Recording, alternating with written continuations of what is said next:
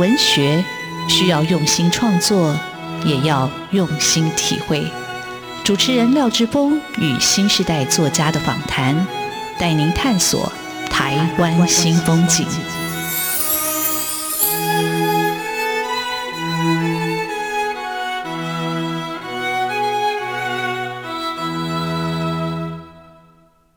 台湾新风景，我是主持人廖志峰。台湾新风景，台湾新风景，让我们认识台湾新时代的作家，看见台湾文学的新风貌。我们的岛，故事依然继续书写。各位听众朋友，大家好。呃，今天要为各位听众朋友邀请到的新时代的作家叫王天宽。呃，王天宽这个名字在这一两年。突然非常的火红，他连续两年就得到台湾文学经典奖。他的第一本书叫《开房间》，他是台湾文学经典奖，同时他也是培雷奖的得主。他的第二本散文集《告别等于死去一点点》，啊、非常非常的厉害。那天宽其实在我注意到他之前，他已经得过很多的文学奖，台北文学奖、台中文学奖、玲珑山文学奖，他也得到国艺会的创作补助。那但是天宽，我还是不晓得他到底是什么样的一个背景。结果我看到他的简介，我觉得我还是看不出来他到底他的背景是什么。不过他的简介非常的有趣，也像诗一样。我就先为各位听众介绍这位神秘的年轻时代的作家王天宽。他家坐北朝南，听说冬暖夏凉，总是听说大学研究所听比说多，有时又说太多。今晚我只听就好。他会在房间里练习这句台词。他听说得到文学奖，林龙三、台北、台中、台大和凤凰树。他拿钱，听说可以退税。他听说世界的法则是先取走再偿还。有时为时已晚，有时又来得过早。光比声音快，但什么都比不上念头。脑中子弹预先在哪？他从未听说枪响过。子弹预先在哪，他视死如归，却近乡情怯啊！这是我看过 最精彩的作者简介，但是我读完之后，我还是不晓得天宽为什么用坐北朝南来作为他自己的一个生命或者个人的一个坐标。天宽好，嗨，志峰大哥好，呃，很高兴你来上我们的节目，谢谢谢谢邀请我。好，因为我之前要采访你之前，我我很紧张，我想说，哎，王天官这到底是何方神圣？嗯、然后就这么厉害，这么年轻就得到文学奖。可是我看看了很多资料，我还是不清楚你到底是什么样的一个 背景跟经历。嗯、你跟听众朋友简单介绍一下你自己，嗯、当然是你愿意讲的部分。哦、好，我以为我在网络上其他地方是有比较正常的一个介绍的。是。那如果要介绍我自己的话，其实我觉得。我觉得，与其介绍我是一个怎么样出身背景的人，不如说就是我写作的方向。就是我，我比较特殊的是在于，就是所谓的四大文类，呃，诗、散文、剧本、小说，我都有写嘛。那所以这个就连接到我的背景了，就是我大学读的是中文系，成大中文系，然后研究所第一个研究所，因为我现在在读第二个研究所。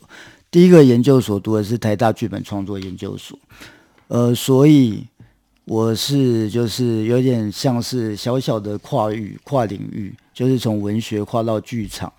那因此，我一开始接受的当然是比较纯文学的一个养分、一个教育。然后到之后，我接触剧场以后，我自己有演戏、有导戏。然后现在现在读的第二个研究所就是。就希望做一个更更大的跨域嘛，因为北艺大它其实有非常多的艺术领域，那我希望可以跟这些艺术领域的人做一些就是一些交流这样子。好，呃，天官的确，我在找他资料的时候知道他在成大中文系，然后念念戏剧研究所，然后现在又到北艺大念第二个研究所，这个经历也是非常的特别。那天宽本人也是非常的有型啊，就是留着胡子，戴着鸭舌帽，我觉得就像是一个剧场走出来的人。那天宽，你最早的创作是什么时候？大学时代，你一开始就是四种文类同时创作吗？一开始应该是，我想一下，一开始应该是最主要是写小说。小说，嗯，嗯虽然说很多人都会把我当做，因为我第一本是诗集嘛，所以会认为我是写诗的人。但其实我一开始是写小说，只是我那个小说也是被认为就是受到诗很大的影响，因为当时就是启蒙我的老师是现代诗的老师。哦，是哪一位老师？呃，对，他是一位香港来的老师，叫做翁文贤。呃，对，我们都叫他阿翁，他自己也是一位诗人。然后他那时候就是带我们读了一些，比如像是中国诗人顾城的诗。然后，因为他特别非常非常的喜欢顾城，那因此我一开始的时候也是我的语言是受到顾城的影响的。所以顾城就是我们所知道的所谓朦胧诗派的一个作家嘛？呃，对对对对，他就是朦胧诗。对，我其实我也很喜欢顾城的诗，但是哇，所以你很早就有这样，所以这翁老师他在成大教书的时候认识，还是你自己的一个？嗯，对，他就是在成大开了现代诗课。呃，天宽的第一本书《开房间》，他在介绍的时候说。开房间一定要用台语念了，鬼房间啊，对，鬼房间。为什么一定要？呃，对，这个就是一个陷阱题，因为大家就一定会问说，为什么要叫鬼帮丁？但后来我发现，我自己给自己设陷阱跳，因为我回答不出这个问题。好，所以它只是一个 trick 而已。对。那翁老师有在那个天宽的呃诗集要写一篇序啊，他的那篇序的题目叫《一本见证人类失败的诗集》。那为什么翁老师会这么说你的诗集？嗯，我觉得他的这个题目其实有点太悲观了。我并不是一个这么失败、失败主义者的。当时其实翁老师阿翁他其实看的是部分的。部分的作品，那那些作品可能流露出一些比较失败主义的倾向，是。但其实我开房间这里面有很多的，其实是一些比较幽默的、比较好笑的，或者甚至无厘头的。因为对我来说，其实写作很重要的就是，呃，要怎么说呢？就像是或许等一下会谈到的，就是我非常喜欢的诗人，应该是说我唯一的偶偶像李欧纳科恩。他说：“如果我们要表达一个生命中不可避免的大挫败，也要在一个严格划定的一个美丽的范畴，那对我来说，可能就是要在一个严严格划定好笑的范畴里去表现我们生命中不可避免的大挫败。”这个又有点米兰昆德拉的味道吗？呃，对，因为 我非常喜欢米兰昆德拉，是因为我我我是看了天宽的书，我才才勾起我也是大学的时候，我觉得我们大学的时候。最喜欢的作家应该就是米兰昆德拉吧，大家都爱读《生命中不可承受之轻》，然后那时候的影响或者那时候的分量，甚至还超过了马奎斯。嗯，对。好，那翁老师刚才听完讲，这个老师对他的认识可能有点悲观了。那翁老师他对这本诗在编序他的结尾也很有意思啊。他是这样说：“我不知道这样回到自身凝视的状况会怎么样。王天官师带来今日青年存在的底蕴。”爱情的难题，生小孩的难题，自我对待的忐忑不安，惶惶无主的一代要面对吗？还是将他们摆过一边，不要见到就好？所以这个结尾你是同意的吗？还是 这个结尾我觉得写的很美，而且其实就是让我回想到当时在上拉课的时候，其实我也深受，翁老师他的文字的一些吸引，因为我觉得可能是因为他香港人的背景，所以他用华文的方式跟我有一点不一样。但是如果说他这个结尾的话，我比较觉得奇怪的是为什么会提到生小孩？我我就想说，哎、欸，我我就想说，哎、欸，这个在你的作品中，我好像没有看到这一块。那这个老 老师这个横空出出现这句话是怎么来的？就是 其他我都觉得，嗯，好像是这样，就哎、欸，生孩子是好。那那天官，你你的两本书一开始就得到金典奖，你可以说一下你你得到金典奖还有个培雷奖的那个心情吗？呃，那时候真的是非常的，该怎么说呢？它是五味杂陈的，因为我一开始的时候其实知道我好像有得奖，那那时候我就在想到底是经典奖还是贝雷奖，是，所以我那时候就是后来就发现哦，竟然是两个都得，但是因为是贝雷奖只能得一次，对，因为只有、嗯、对，对第一本书，第一本书，那我我应该没有机会，我只能得那种老干新枝奖。对，那当然是很开心啊！而且最重要的就是我，我那时候终于发现说，哎，我有钱了，所以得了这个奖，其实更加的笃定，就是我的写作之路，就是我至少有一个余裕，可以让我不需要为了就是可能三餐或什么的，或者房租或什么的，然后去就是做一些工作，可以专心写作。我觉得对我来说，得奖除了肯定以外，最重要的是这个东西。是，好，我们这里先休息一下。就像天官自己的简历里头说的，钱是要还的。那待会他怎么样还？他用作品来还，他用他更多的创作的时间来偿还预先支付的这笔版税也好，或者稿费也好。我们休息一下。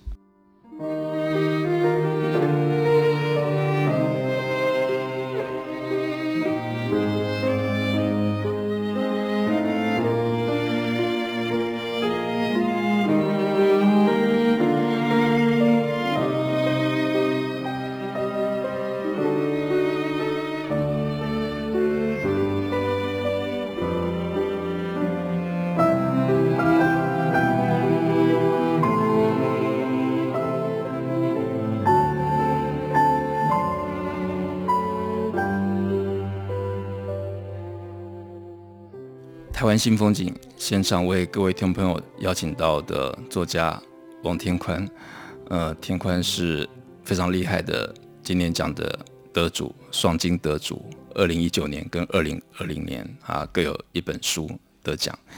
那我们先介绍天宽的诗集，叫《开房间》。哦不，他说要用台语念“开房间”。好，我们就来“开房间”啊。那这本诗集也有诗人作家的一些推荐。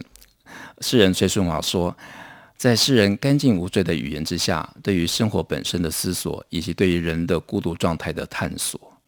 啊，作家蒋亚妮是这么说：幽默是最高级的性感，他的诗充满意象的丽欲，生活的轻重、本源感性和外来物化的异质共生。哈，那我们就请天宽来介绍他的这本他的第一本书，他其实是已经。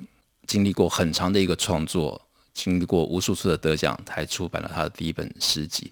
但是这个外来文化的异质共生这句话，我就不太明白。这里头诗里头或者作品里头有所谓的异质文化的异质共生吗？还是如果说最简单的话，可能很多人会认为我的诗受到比如说刘纳刘纳克恩的影响，是。呃或者是比如说开房间，开房间这个名字，名字一听大家就是，或者是 Google 开房间，不会查到这本诗集，会查到别的东西。是对，是可能就跟摩铁在一起的。对对对，主要都是这样子。可是实际上，我这个这个开房间这个书名一开始是来自于就是河床剧团的一出，它是一个一对一互动的剧场。然后刚好河床的导演，河床剧团导演郭文泰，他是一个美，他其实是美国人，但他现在长期在台湾，所以我的开房间也被认为就是他带有强烈的剧场感。那个剧场感有点类似邀请读者进到我的房间来跟我做一些互动。好，那如果是这样，这种剧场感诗，那天宽你可以为我们朗读一下这首开房间里头的哪一首诗有这种剧场感的？这种诗，嗯，好，那我来，我来找一下。对，因为你的诗真的也还蛮，就是我我自己在读的过程里头，读不管就是你的文章，就是你比如说你的散文，你的散文跟小说事实上，我觉得那界限也没那么清楚，但是反而会让你的阅读速度放慢，你就会跟着进去去追索你要讲的那个故事到底是什么。嗯、那你讲的这个诗里头的这种剧场感是？你觉得你的哪哪几首诗特别可以表现这种剧场感？其实我可以直接念，就是开房间 Number Two。好好，就念开房间。好，但是它有点长，所以我整整首念吗？哎、呃，你你就只要的念，就是精华的。那这张念台语还是念国语？呃，还是念国语。我的台语不大不大行。好好，开房间 Number Two 给河床，他一身白衣躺在床上，邀我入内。那里有一张椅子，天花板垂下绳子，坐在椅子上看床上女孩，女孩看我，没有回避彼此的眼神，也没有去想绳子。她的脚打开伸展，我无法不去看曾经被禁止、被套上白色丝袜的她的秘密，直到她起身，绳子无动于衷，牵我的手进入墙壁凹槽，面对面。坐在椅子上，看对方，也看远方，绳子无动于衷。戴上熊面具，含着塑胶管，他发出呜咽的声音，我跟着呜咽。我们对话不是镜中的自己，我们是两只兽，可能还有点像人。我们呜咽学人说话，身姿无动于衷。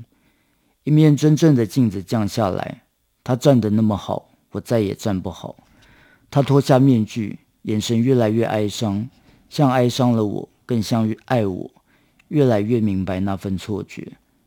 我想牵他的手，但他却先牵了我的手。去那么近的地方，像回到床上。我将乘着床去遥远的另一个房间。他托起我的脚，轻触我脸颊。后来才知道，我将远行去墙的另一边。哇，多么美的诗！我我我突然想到，这好像回到八零年代，曾有那样一个文学时代，有那样的一个文学青年，然后我们就来读这样的诗。这个感觉很像在读象征诗人的诗。我不晓得，就突然觉得。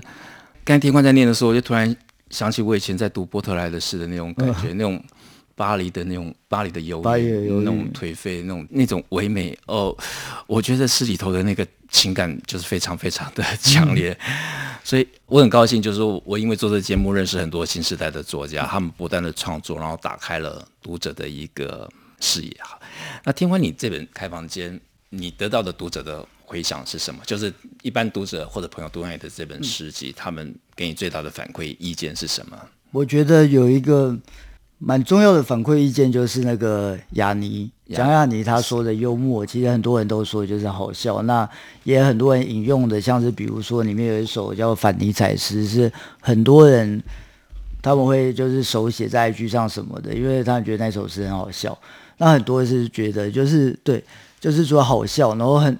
有另外一个回馈，当然是比较是倾向于，就是有一点连接到开房间的本来的意思，所以他们觉得有很多情色的部分，就是关于，就是我好像就是蛮多部分是在描写跟性有关的，嗯，对你的这部分。事实上，我也也延伸到你的小说跟散文里头来。那《开房间》这本这本诗集里头，它总结了多久的这个创作的一个时间呢？比如说从大学到最近嘛，还是它大概是多久的一个创作的一个阶级？《开房间》《开房间》它其实比较是大学也有，但是主要是在我研究所阶段写的。嗯，然后大学大学主要是几首得奖的有放进来，但大部分都是集中在研第一个研究所，就在台大的时候。所以是因为念书吗？学戏剧给你得到的一个灵感跟刺激来的更强烈吗？还是？呃，有可能。然后可能那时候就是因为研究所课业没有那么重嘛，然后时常的待在房间，所以我开房开房间有另外一个意涵，就是在于就是那个开是一种我后记有写，它是一种真正的是物理性的敞开的意思，就是把房间的四面墙打开，走出房间。对我来说，它有这个意思，就是虽然我写的都是房间，但其实我希望借由写房间而走出房间。是，呃，你的房间就是永远的坐北朝南嘛，就是、啊、对，对，你对对那个，就是虽然它是一感觉是一个很封闭的、幽闭的，但是让你还是对那种温暖的接触还是很有渴望。嗯，我我觉得你你的你的诗或者你的作品里头，我觉得还感觉到一种黑色，就是这种。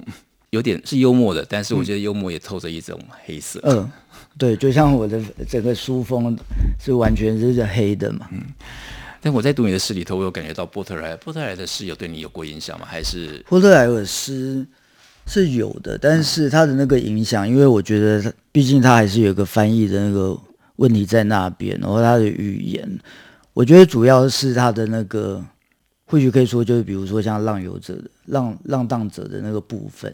应该是他对于文学的某种态度，不一定是文字风格，而是他面对文学某种态度。还有，当然他很强调的就是所谓的就是现代性，现代性这个部分。所以说，当我在写作的时候，其实我也是会朝向就是不会想要试图去模仿前辈诗人，而是尽量抓住我的现代，我的当代。是，这个其实其实也是创作的重要。呃，我有时候会在节目里头问作家他的一个灵感的来源，或者有没有一个写作的一个时辰。我想，文学它还是一种某种的一个传承跟彼此交互的影响。那当然，也许不是直线的，但是它事实上把整个作品、人类情感是串在一起。我们先休息一下，待会再请天宽来为我们分享他的散文跟小说，事实上是融在一起的。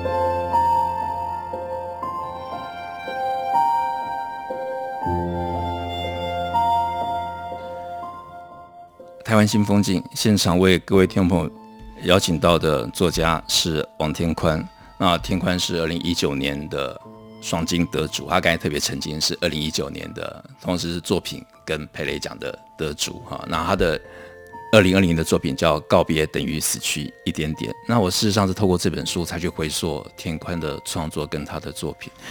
那《告别等于死去一点点》这本。书我读起来真的是非常非常的，嗯，我的速度没办法太快，因为我想我到底在读散文还是小说。那事实上，他所谓的一个混血的写法，在这本书里头，他也展现了。那这本书它也很特别，它有设计了七章啊，七个段落，每个段落的作品都很有意义，然后有各自的一个生命的一个标记。然后重点是它这个。七个段落里头，他每个引言都用七啊，这个七串起了整本书啊。啊，这本书一开始他用了一句话作为整本书的一个起头啊，道别等于死去一点点啊。这句话出自漫长的告别。好，我们就请天宽来讲这本书到底在讲什么，应该要怎么读？因为我自己在读的时候很好奇，我读一读，突然读到一句话，我好，我先念给大家听。好。他讲到一个头发的问题哈，而裘德洛也曾发现同样的道理，后来又发现秃头并非他演艺事业的致命伤所在。他讲的是一个发型，就是这句话为什么会出现在小说里头啊？这个天官写作的幽默也好，黑色也好，我想很多你在书里头随便翻就会翻得到。好，那我先讲一下裘德洛的部分，因为裘德洛其实他。我很我很喜欢这个演员，然后大家知道我很喜欢他，所以当我也开始出现 M 型图的时候，所有人都在以他来安慰我。那既然就是我提到，就是那不是 M 型图，不是他演艺事业的致命伤所在。他致命伤所在到底是什么？我觉得我也不需要，我也不大想要直接点出来，这样子这样子不大好，大家可以各自想象。对，那裘德洛不是躺着也中枪吗？对。因为他躺在很远的地方，他应该不会看到这本书这样子。好，那我就请天宽来讲，这本书里头一直出现一个作家的名字，而且对你来说是非常重要的。你讲一下为什么他对你那么重要？那个作家就是李欧纳科恩嘛。他的重要对我来说，就是我觉得如果要我承认这个世界上有我的偶像的话，或者是说我身为一个，就是对我来说，在他面前我是一个小粉丝。然后那时候，像是比如说，连 Bob Dylan，Bob Dylan 他是一个非常非常骄傲的人。然后曾经有人问问过他一个问题，他说：“如果你要当别人的话，你要当谁？”他说：“我愿意当一天的科恩。”他只当一天，其他时候他还是要变回他自己。但是对我来说，就是我愿意变成科恩，就是如果我可以的话，我想要成为他那样子的人。所以他对我的影响不只是在文字风格，或者是。他的诗、他的小说，也是在于他这个人，包括他的服装的品味，还有他说话的方式，面对面对群众或者面对自我的时候，他的不管是公开的说话，还是喃喃自语。我觉得你在里头也用到一段话，就描述，就别人描述科恩就对人的那种待人接物，他尽量让别人觉得舒服，嗯、即便他自己感受到拘束。我想，哇，这个观察其实是很贴切的。对对对。那这是一个杂志的采访吗？还是这是他那个是他的科恩的一个传记？传记。呃，对对对，西蒙斯写的一本传记。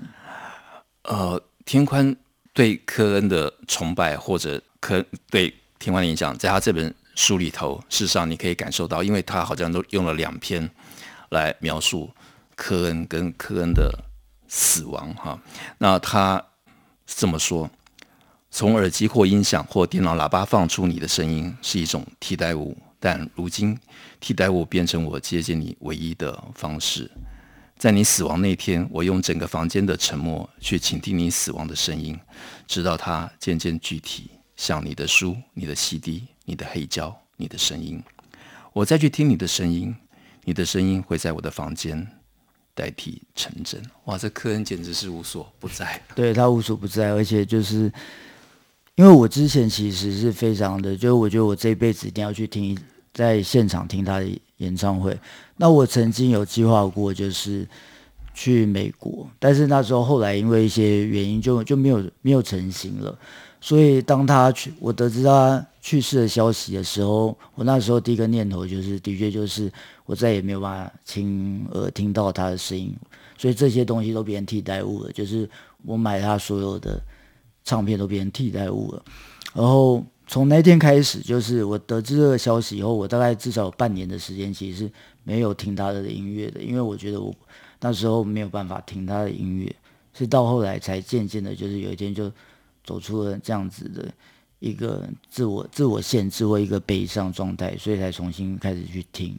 是，呃，音乐也好，但是我觉得除了音乐以外，呃，还有一个主题在天宽的作品里头非常的重要，它事实上是贯穿了整本书。那个主题就是死亡，哈，从第一篇的八馆就开始了。那天宽，你讲一下这本书大概有哪些重点或者是重要的篇章？嗯、对，我觉得死亡它是一个，它是一个非常经典，也可以说是一个非常非常老派的一个题目。那从真正的死亡，像是第一篇的八贯，第二篇的裸命，它是一个真正意义上的死亡；到一些比较象征的隐喻式的死亡，像是分离，那就连接到了连接到了书名的告别等于死去一点点。有时候我们告别一个人的时候，你或许知道你不会再见到他，那那个感觉就是你留下了生命中的一部分而离去，所以你那一部分就死去了，所以。我当时在挑选这这本书的篇章的时候，其实我就是用这样子的这样子的角度，就是它是一个跟死亡、跟告别有关的，所以我才会选进来。啊，其实天宽是一个，我觉得我接触的作家里头，我觉得他让我有感觉到一种敬畏，是那种对创作的那种。有种神秘的感觉，然后有一种复杂的一个思维啊。这本书我读得非常慢，但每一次我都会停顿下来。但死亡跟告别事实上贯穿了整本书。那有一个作家这样说：天宽，他说，对我来说，王天宽文字的魅力是一种冷静的叙述声腔，正如他在文章多次提到。我无所动心这一次，他的文字像是冷冽的手术刀，处理着自己的情绪与生活。我想这段描述也很适合来描述我对天宽的作品的一个看法。那这是一个非常优秀的青年作家，他的作品《开房间》也好，呃，告别等于死去一点点，非常值得大家来阅读，非常值得介绍给各位。谢谢天宽接受采访，谢谢志峰大哥，谢谢。